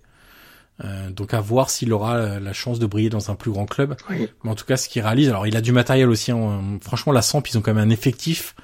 Si tu prends les 14 meilleurs joueurs de cette équipe, c'est quand même très costaud. Je le mets, moi, je, personnellement, hein, je le mets au même niveau que la Fiorentina, par exemple. Je trouve qu'ils ont 14 joueurs de vraiment de bon niveau. Oui, je suis d'accord. Et il y a eu des efforts de financiers, euh, des efforts financiers de fait par euh, par le président de la, de la Sample et pour pour le moment ça paye et c'est quand même euh, c'est quand même intéressant. Et puis euh, dernière chose, tu voulais peut-être dire quelque chose sur ce match ou pas du tout? Non, moi je suis écoute, j'ai moi j'ai vu la fin. Euh, c'était c'était ouais, je pense qu'en entraîneur et que pendant une semaine tu tu t'embêtes à tu vois à, à, soigner le moindre détail de de tes schémas et de de tes, de tes actions en phase de possession et en possession. Quand tu, quand tu, quand tu finis un match 5-3 même pour Jean Paulo, hein, Ouais. Je pense que c'est aussi frustrant parce que voilà, tu as quand même le travail qui. Alors après, Gianpaolo, c'est un peu différent parce qu'il y a deux buts sur des frappes de loin quand même de Sassolo. Donc tu vois, c'est pas qu'ils ont été mis vraiment en défaut. Alors certes, t'es toujours quand on casse un but, t'as été mis en défaut quoi qu'il arrive. Mais tu vois, c'est pas comme euh... plus des exploits individuels. Ouais, exactement. Plus que Sassolo où c'est vraiment les mecs étaient dans un fauteuil, euh, les joueurs de la Samp étaient dans un fauteuil pour euh, réaliser c'est bah, réaliser ses buts tout simplement de, de marquer autant de buts. Euh, dernière chose sur euh, Monchi et, et Palota. Alors, on en a discuté rapidement avant de de commencer l'enregistrement puisque tu es revenu euh, d'Italie dans la journée oui. que t'avais pas vu encore cette ça, euh, oui. voilà. Parce que je suis, je, quand je prends la route, je regarde pas mon téléphone, évidemment. C'est bien et c'est une recommandation qu'on peut faire à nos auditeurs. Et donc tu m'as appris que, ce, que euh, c'était ouais. à la mi-journée. Monchi a été présenté comme nouveau directeur sportif euh, de Séville auprès des journalistes et évidemment il a été interrogé sur euh, son départ de la Roma. Il, il a expliqué que bah, les dirigeants voulaient aller à droite et lui à gauche, qu'ils étaient en désaccord maintenant sur la stratégie du club et que bah, dans ce cas-là, ça avait motivé son, départ. Et ce qui m'a très surpris quand même, c'est que le, le il y avait rien de violent non plus hein, dans l'attaque de, enfin c'était même pas une attaque hein, dans les propos de Monchi, ça peut s'entendre, pourquoi pas. Sauf que Palota, James Palota, le président de la Roma, a pas vraiment aimé. Mais alors pas du tout. Euh, il s'est fendu d'un communiqué sur le site officiel de, de la Roma, quand même, euh, en expliquant que, alors il a donné sa vérité. À lui, euh, il s'est donc dit surpris. Il a expliqué euh, avoir donné les, les pleins pouvoirs à Monchi pour le choix de l'entraîneur, donc euh, pour rappel, hein, il arrive en 2017, l'été 2017, donc pour le choix de l'entraîneur, du staff, du staff médical, l'organisation de la cellule de recrutement. Et euh, bah, Palota a conclu que c'était un échec, euh, qu'il n'y avait jamais eu autant de blessés euh, qu'actuellement dans, dans, dans, le club, alors que c'est Monchi qui était censé s'occuper du, du choix des, du staff médical, que la Roma risque de manquer le top 3 pour la première fois depuis 2014. Euh, donc voilà, donc il a un peu fait refait son bilan euh, qu'il juge très négatif. Alors j'imagine que hum, la vérité, comme toujours, hein, c'est c'est sans doute à mi-chemin. Il y a sans doute eu des, des désaccords, mais honnêtement, j'ai du mal à à comprendre ou à imaginer que Monchi et les dirigeants de la Roma étaient vraiment si loin en termes stratégiques, puisque de toute façon, quand tu arrives à la Roma, tu sais quel est le plan. Euh, je parle de la stratégie globale, hein, je parle pas de, du staff médical, etc. Ça, c'est des choses un peu particulières qu'on peut euh, euh, qu'on peut toujours discuter. Hein. D'ailleurs, euh, il y a quand même euh, deux personnes du, du, staff médical de la Roma qui, qui sont parties en même temps que Monchi. donc ça, c'est passé un peu à côté parce que on fait pas de communiquer quand un médecin et un responsable partent comme ça du secteur médical, mais il y a quand même deux personnes qui sont qui sont parties. Euh, mais c'est vraiment la stratégie globale, euh, tout ce qui est euh, évidemment trading, faire progresser les jeunes joueurs, les revendre, etc. dénicher les, les, talents de demain, etc., etc. Donc bon, j'ai été surpris par par la déclaration de Monchi. En même temps, je me dis pourquoi pas. pourquoi il dirait une totale contre-vérité? Il a rien à y gagner non plus. Bon, voilà, ils sont pas d'accord. démêler le vrai du faux, ça sera un peu compliqué comme toujours lors d'une séparation, euh, c'est pas tout blanc ou tout noir. Mais euh, de là parler de stratégie totalement opposée, très honnêtement, d'un point de vue extérieur, je j'ai du mal à le concéder. En tout cas, euh, une telle différence entre ce que Monchi voulait faire et ce que visiblement Palota souhaitait pour pour la Roma. En tout cas, les deux ont pas tardé à dégainer, hein, que ce soit Monchi à parler ou à ou Palota à répondre. Euh, ça a été assez rapide parce que Monchi est parti quand la semaine, c'était la semaine dernière du coup. Euh, non, il y a 15 euh, jours déjà. Il y a 15 jours maintenant. Ah, oui. Le premier match de Ranieri, c'est c'était un lundi soir. C'était lundi, c'était une semaine, ouais, c'était un peu plus. Ouais, il y a 10 jours. Du coup, tu sens quand même que voilà, au sein du club, c'est pas très très clair ou dans les plans ou dans l'ambiance, mais c'est vrai qu'il y a beaucoup quand même de questions euh, sur ce qui est établi, sur ce qui est décidé, sur les joueurs à prendre. Enfin, je sais pas, voilà, c'est assez, euh, assez difficile à déchiffrer. et, et d'ailleurs, euh, Palota a quand même expliqué euh, que au mois de novembre, tu sais, Di Francesco était pas passé loin de oui. de la porte, parce qu'il y avait déjà une première crise avant que ça s'améliore un peu aux, alentours de Noël, enfin en décembre. Et Palota explique qu'il avait demandé un plan B à, à Monchi au cas où les, en novembre, hein, début novembre, au cas où les résultats continueraient à se dégradé et Palota explique que Monchi lui a répondu mais il n'y a pas de plan B, il n'y a qu'un plan A et ça va s'améliorer. Donc euh, bon, à, à, voir en tout cas. Euh, et puis dans le même temps, tiens, puisqu'on on, parle de, on a parlé de Pioli, euh, visiblement la Fiorentina songerait à un certain Eusebio Di Francesco pour remplacer. Euh, ah. pour mais ce qui serait loin d'être une mauvaise idée, je pense, pour pour la Fiorentina.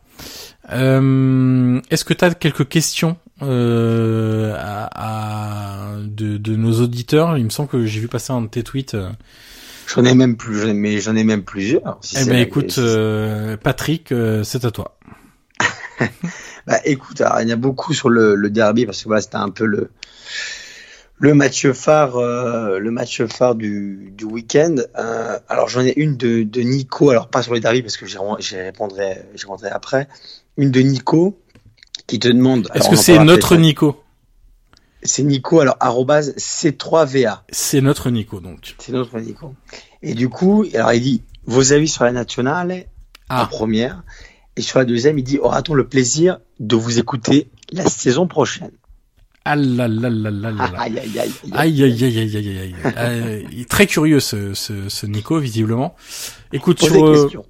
est-ce que tu as un avis? Alors j'imagine que c'est sur la liste hein, s'il demande euh, l'avis euh, non, c'est ça euh, de Bah oui, sur euh, sur la sélection italienne?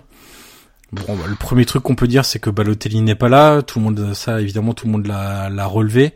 Euh, Je crois que Mancini a dit aujourd'hui en conférence de presse qu'il n'était pas prêt encore pour jouer ce genre de match-là.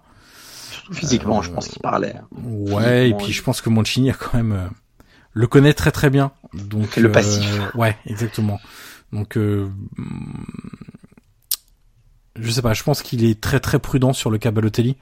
Parce qu'à partir du moment où tu réouvres la porte euh, à ce joueur-là, tu sais très bien que bon, ça peut être, euh, c'est compliqué de, gérer Balotelli. Hein. C'est, faut pas croire que c'est facile. Euh, parce que quand tu l'appelles, est-ce que tu le mets sur le banc? Bon, Balotelli sur le banc, je suis pas sûr que ce soit la, meilleure idée non plus. Donc, donc voilà, ça c'est pour Balotelli. L'absence de Bellotti peut-être aussi. Ouais, mais ça, ça fait un moment que ça dure et même si Bellotti Oui. revient un peu, bah, il a perdu sa place au profit de maintenant de de, de là, qui visiblement du coup va être titulaire, j'imagine. Enfin, je sais pas comment tu le vois, ou alors il continue à mettre Insigne en faux neuf. Non, je pense, je pense, je pense qu'il va mettre, euh, il va mettre un vrai neuf. Moi, je, je suis un peu comme toi. Je pense qu'il va mettre Colliarella en, en numéro 9. Parce que Immobilier, ça marche pas des masses en, en sélection. Moiskin, c'est jeune. Lasagna, euh, bon.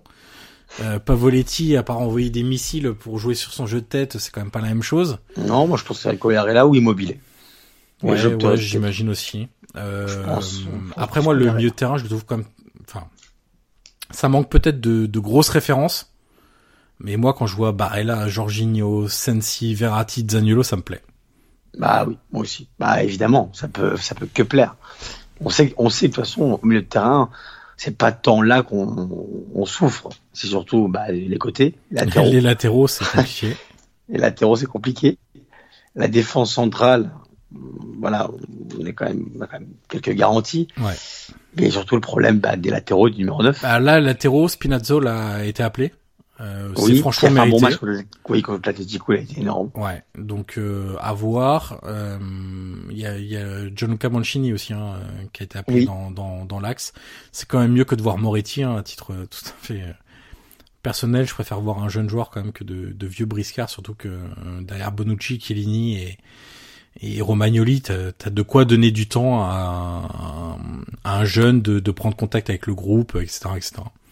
Euh, donc j'ai pas de il n'y a rien qui m'a choqué dans cette liste, euh, très honnêtement. Euh, je trouve que c'est dans la continuité de ce qu'il essaye de, de construire depuis qu'il est arrivé. On risque d'avoir encore, sauf blessure, hein, mais on risque d'avoir encore sans doute Chiesa, euh, cette fois-ci peut-être Insigne à gauche et, et Quagliarella dans l'axe. Et puis un milieu de terrain avec euh, Jorginho, Verratti, Barella, j'imagine. Je pense. Euh, Et puis si l'option euh, Insigne est en numéro 9, à ce moment-là, peut-être un El Sharaoui ou un Bernardeschi euh, sur le côté.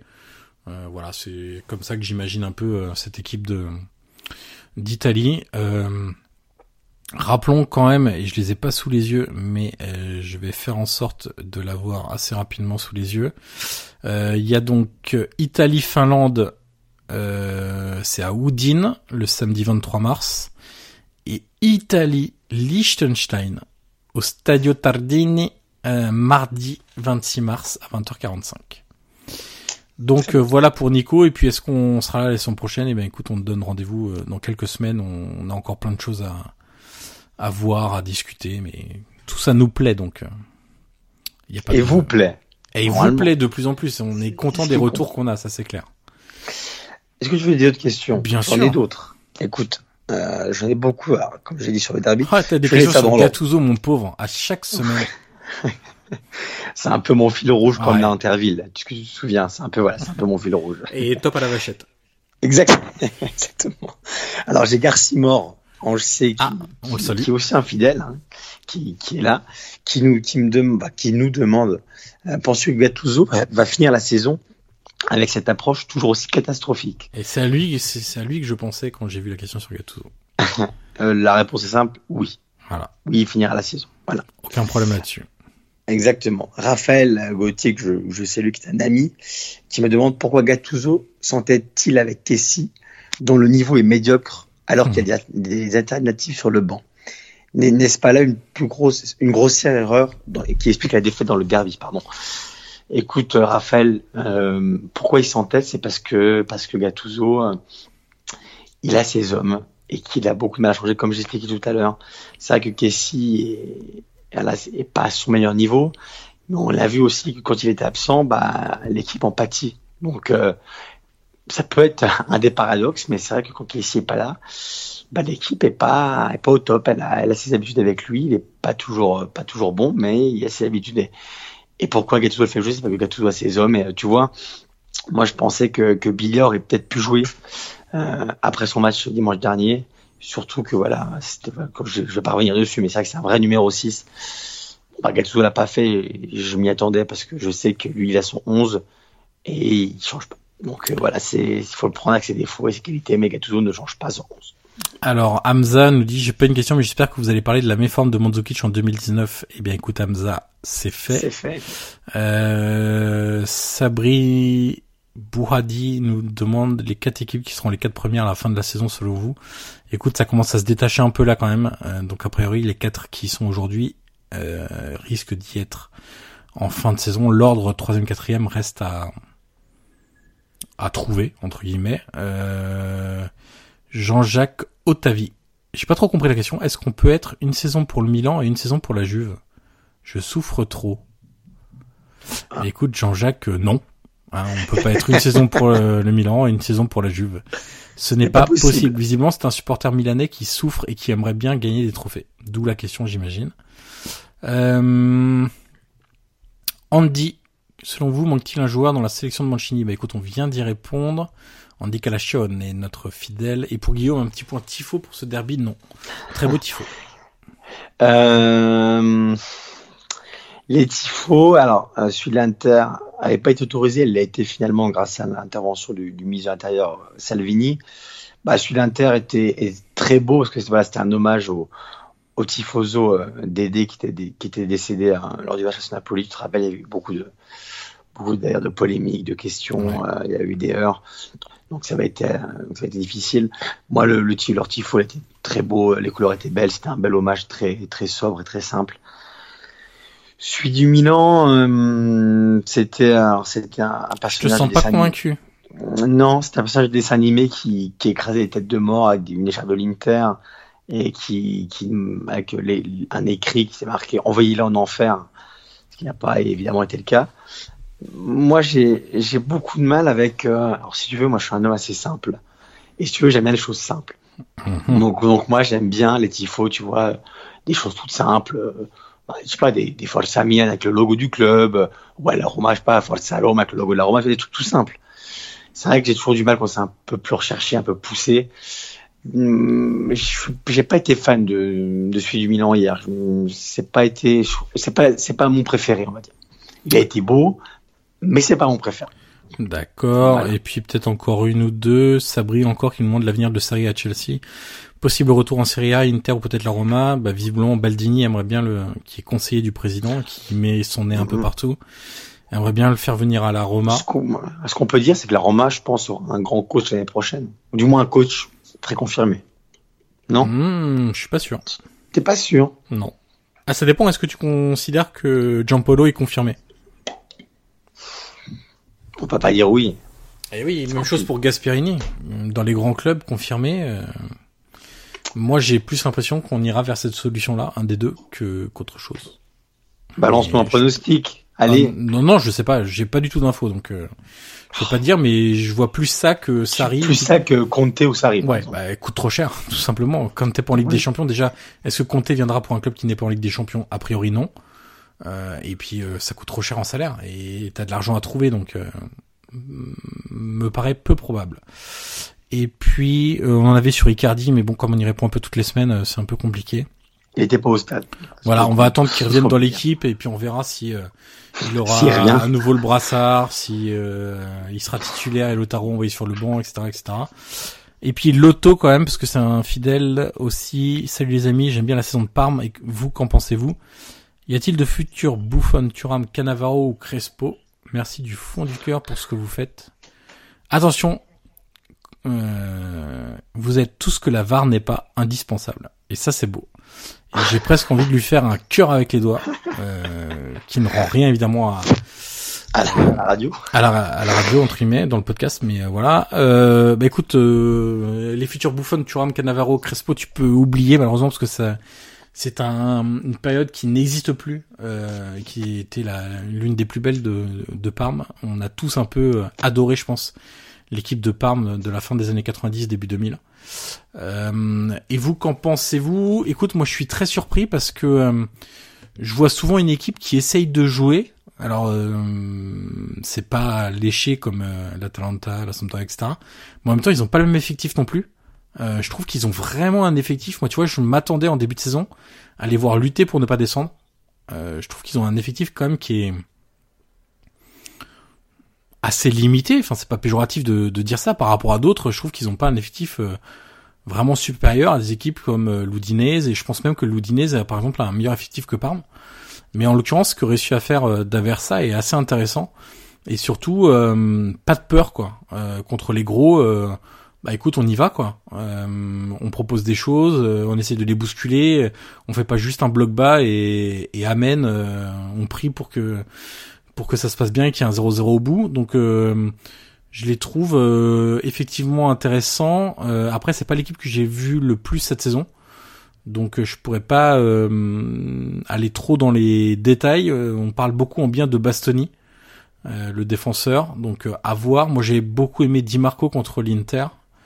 où il avait été intéressant, j'ai vu ce match-là notamment.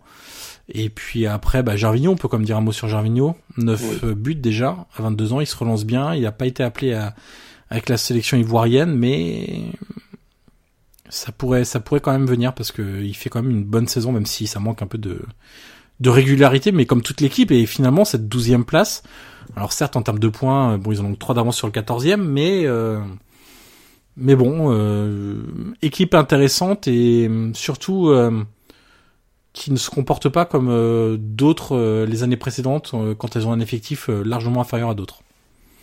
Voilà. je, suis d'accord avec écoute, je sens ta voix en train de totalement te lâcher. Donc on, va passer à, au programme de la journée, non pas de la semaine prochaine, mais dans 15 jours. Euh, on, on, le précise rapidement. Euh, il y aura donc, parce qu'on y reviendra sans doute lundi prochain quand même, euh, Kivo Cagliari euh, vendredi soir à 20h30, donc c'est le 29 mars. Le samedi, Udinese et Genoa, Juve Empoli, Sampdoria Milan, match très intéressant. Le dimanche, Parme-Atalanta pour Hong Kong, Kuala Lumpur et, euh, et, et une autre ville, Tokyo, Séoul et Pyongyang. Roma-Napoli, 15h, donc ça c'est le choc de la journée. Ensuite, Frosinone Spal, Fiorentina Torino. Et puis 18h Bologna, euh, Bologne Sassuolo pardon et Inter Lazio euh, le dimanche soir. Donc euh, il y a vraiment deux matchs à voir. Hein. Roma Napoli, enfin trois, je dirais même. Sampdoria Milan, Roma Napoli et Inter Lazio. Ça risque d'être très intéressant. Il me reste à te remercier Guillaume, Patrick, Guillaume, je ne sais pas, je ne sais plus. Merci à toi. Et puis, écoute, tu nous feras casser la voix mémorable. Évidemment. Bien sûr. Euh, on se dit à la semaine prochaine et surtout restez bien jusqu'au bout puisqu'il y a maintenant la petite histoire du football italien et ça concerne un numéro 14 dont on parle beaucoup. À la semaine prochaine. La petite histoire de la semaine du podcast Calcio et Pepe remonte à 1981, le jour où Johan Cruyff a porté les couleurs de l'AC Milan. Johan Cruyff est l'une des personnes les plus influentes de l'histoire du football. Du joueur classe, créatif et redoutable avec l'Ajax à l'entraîneur révolutionnaire du Barça, l'ancien attaquant néerlandais a marqué l'histoire de ce sport. Parmi les épisodes les moins connus de sa carrière de footballeur, son très, mais alors très très court passage à l'AC Milan au début des années 80. En plein mois de juin 1981, Silvio Berlusconi, homme d'affaires qui monte et pas encore président du club milanais, décide d'organiser le Mundialito per Club à Milan, en conviant quelques équipes parmi celles ayant remporté au moins une fois la Coupe intercontinentale. Son idée est d'organiser un tournoi de légende afin de promouvoir la chaîne de télévision Canale 5 qui lui appartient. Entre le 16 et le 28 juin, cinq équipes se rencontrent lors d'un mini-tournoi. L'AC Milan, évidemment, son rival interiste, l'Inter, le club brésilien de Santos, la formation néerlandaise du Feyenoord et enfin l'équipe uruguayenne de Penarol. À cette époque, Johan Cruyff sort de deux saisons aux États-Unis dans la très lucrative NASL et d'un passage absolument raté à Levante en D2 espagnol. La fin de carrière se rapproche inévitablement. Milan propose alors aux Néerlandais de participer à ce tournoi amical sans aucune promesse de recrutement. Même si, on s'en doute, en cas de bonne prestation, le club italien est prêt à offrir un contrat à l'Hollandais volant. Cruyff est reçu en grande pompe en Italie et pose rapidement avec le milieu du club aux côtés de la légende milanaise Gianni Rivera, alors vice-président des Rossoneri. L'onde de choc médiatique est importante et cette présentation ressemble à celle d'un transfert record. Pourtant, rien n'a été signé et le néerlandais ne vient officiellement que pour un essai dans une équipe qui remonte en Serie A après la relégation liée au scandale du Toto Nero, ce scandale des matchs truqués ayant touché toute l'Italie. Cruyff est titularisé lors du premier match du Mondialito 1981 contre le Feyenoord Rotterdam. C'est presque un derby pour Cruyff, lui, le fidèle de l'Ajax. L'attaquant néerlandais passe à côté de son match, touche peu de ballons, n'est pas dangereux, et surtout montre que sa condition physique, il revient en plus d'une opération aux adducteurs, est à 34 ans particulièrement précaire. Remplacé dès la mi-temps, Cruyff quitte Milan et l'Italie dans la foulée, après sa prestation indigente. Le lendemain, le Guerin Sportivo publie son compte-rendu du match et se désole de la prestation de Johan Cruyff.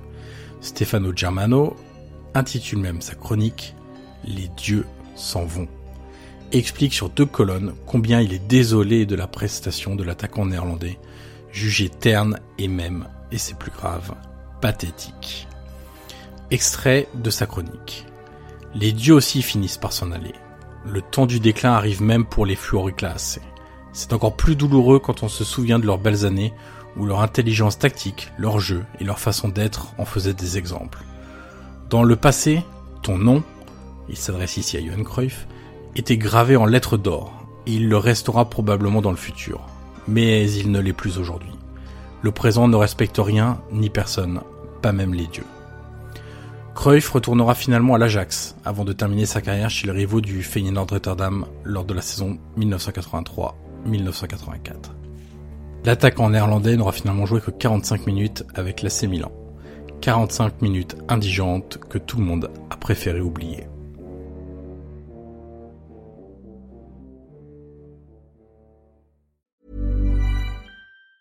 Mom deserves the best, and there's no better place to shop for Mother's Day than Whole Foods Market. They're your destination for unbeatable savings, from premium gifts to show-stopping flowers and irresistible desserts. Start by saving 33% with Prime on all body care and candles. Then get a 15-stem bunch of tulips for just $9.99 each with Prime. Round out Mom's menu with festive rosé, irresistible berry chantilly cake, and more special treats. Come celebrate Mother's Day at Whole Foods Market.